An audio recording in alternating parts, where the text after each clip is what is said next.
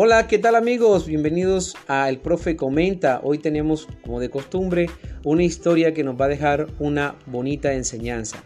Recuerden que siempre a través de estos cuentos lo que estamos buscando es sabiduría, conocimiento, aprendizaje.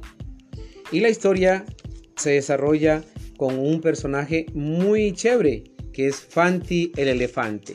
Y comienza la historia de esta manera. Cuenta la historia que en los bosques de África había un colegio para animales. Allí estudiaba Fanti el elefante. La profe Cleta, una experimentada profesora elefante, le dijo un día a Fanti, Fanti, has venido bajando tu ritmo en las actividades escolares. Veo que mantienes un desorden en tu mochila. Te distraes con facilidad y no prestas atención. Además, te cuesta mucho trabajar en equipo, Fanti.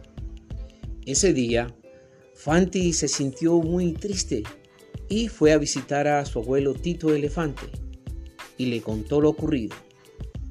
Mira, Fanti, dijo su abuelo en tono enérgico.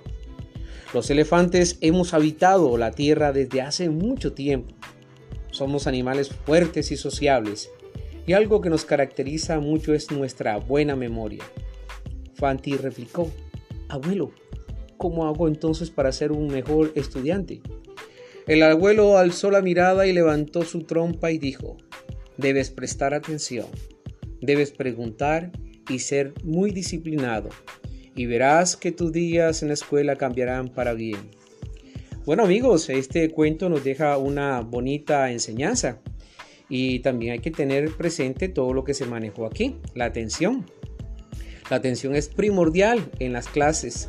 La atención es clave para que el estudiante eh, esté allí siempre eh, eh, en ese momento, en el instante que esté, ¿cierto?